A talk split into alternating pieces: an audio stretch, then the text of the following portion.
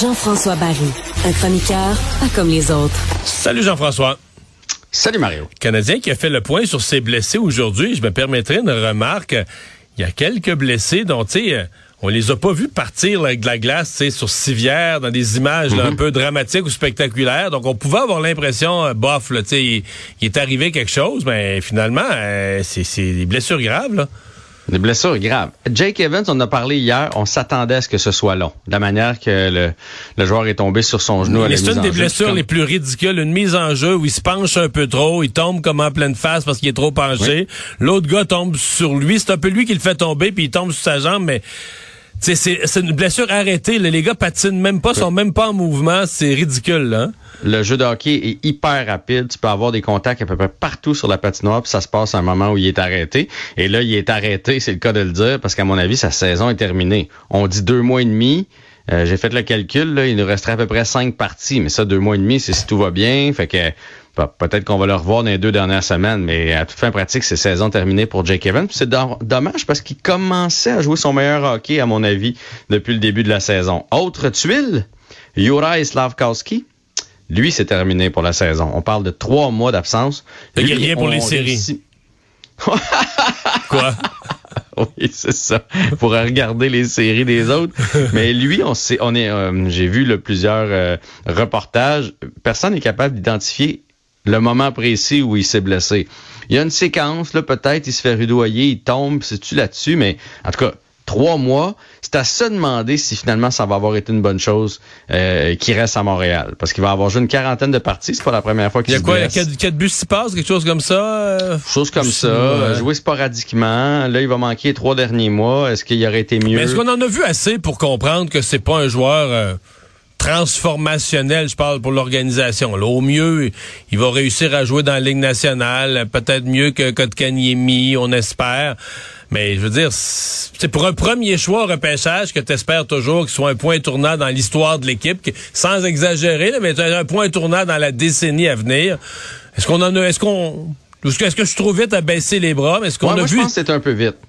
Mais on a-tu vu des 18 choses ans. cette année que tu te dis, ah, wow, c'est incroyable. Même une minute de temps. euh, Non, mais il est vraiment arrivé jeune. Euh, et, il avait pas joué en Amérique du Nord. C'est pas un gars qui était habitué au patinoire d'ici, etc.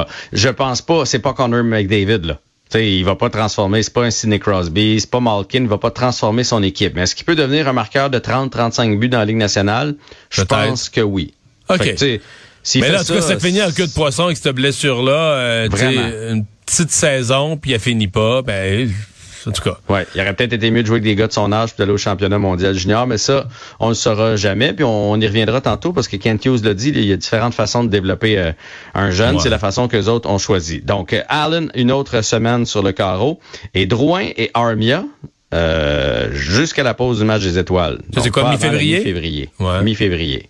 Fait que Raphaël Harvey-Pinard, euh, Petlick, euh, Ilonen ont, un- ont une place dans le vestiaire pour un petit bout avec le nombre de blessés que le Canadien a présentement.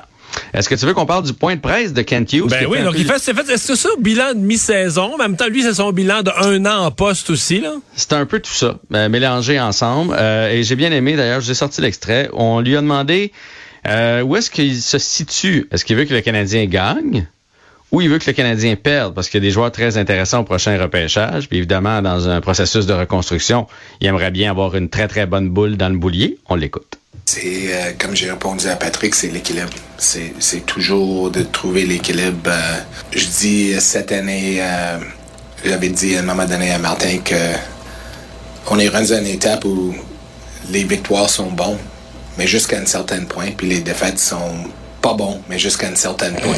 Euh, euh, Il a fait rire tout le monde avec ça. A bien compris. mais, mais, mais pour vrai, moi, je suis un peu pessimiste là-dessus parce que je pense que le Canadien, là, s'en va juste où il faut pas, là. Tu comprends? Tu m'aurais dit, les, mettons, le groupe de 3 quatre positions, les pires, pires, pires, là, euh, tu sais, entre 20, entre 22e, 25e. C'est juste, t'es pas dans les séries, t'es pas vraiment proche des séries, euh, t'es feras pas cette année, t'es feras pas l'année prochaine non plus, tu comprends? T'es pas là, mais tu finis pas vraiment dernier, donc t'es pas là au repêchage non plus je suis un peu pessimiste qu'ils vont finir juste à la mauvaise place. Là. Je pense qu'il se dit la même chose que toi. Tu sais, on en avait parlé plus tôt euh, cette saison de dire, je pense qu'ils s'en foutent de la séquence de défaites. Et ça fait quasiment leur affaire. Euh, en même temps, il est pas pour le dire. Puis j'ai bien aimé sa réponse parce qu'elle se continue sa réponse. Il a dit, tu sais, je veux pas non plus une équipe perdante, qui, des jeunes qui grandissent dans une culture où on perd, c'est pas grave, parce qu'à ce moment-là, on devient individualiste, chacun pense à parce ses que stats, hier, à son euh, prochain hier, compte tenu du nombre de blessés, là, mettons qu'on se fout là, du repêchage, là. Ouais. Tu sais, C'était. C'est c'est c'est T'as senti que Martin Saint-Louis, hier, il avait son équipe. Ils sont débarqués à la première minute pour jouer au hockey. T'as un gardien d'un but qui impressionne tout le monde. C'est super beau à voir ce qui est arrivé hier, là, contre une équipe dominante quand même de la Ligue. très, très beau. Moi, je soupçonne que les Jets nous ont soit pris à la légère, soit ils étaient sortis la veille.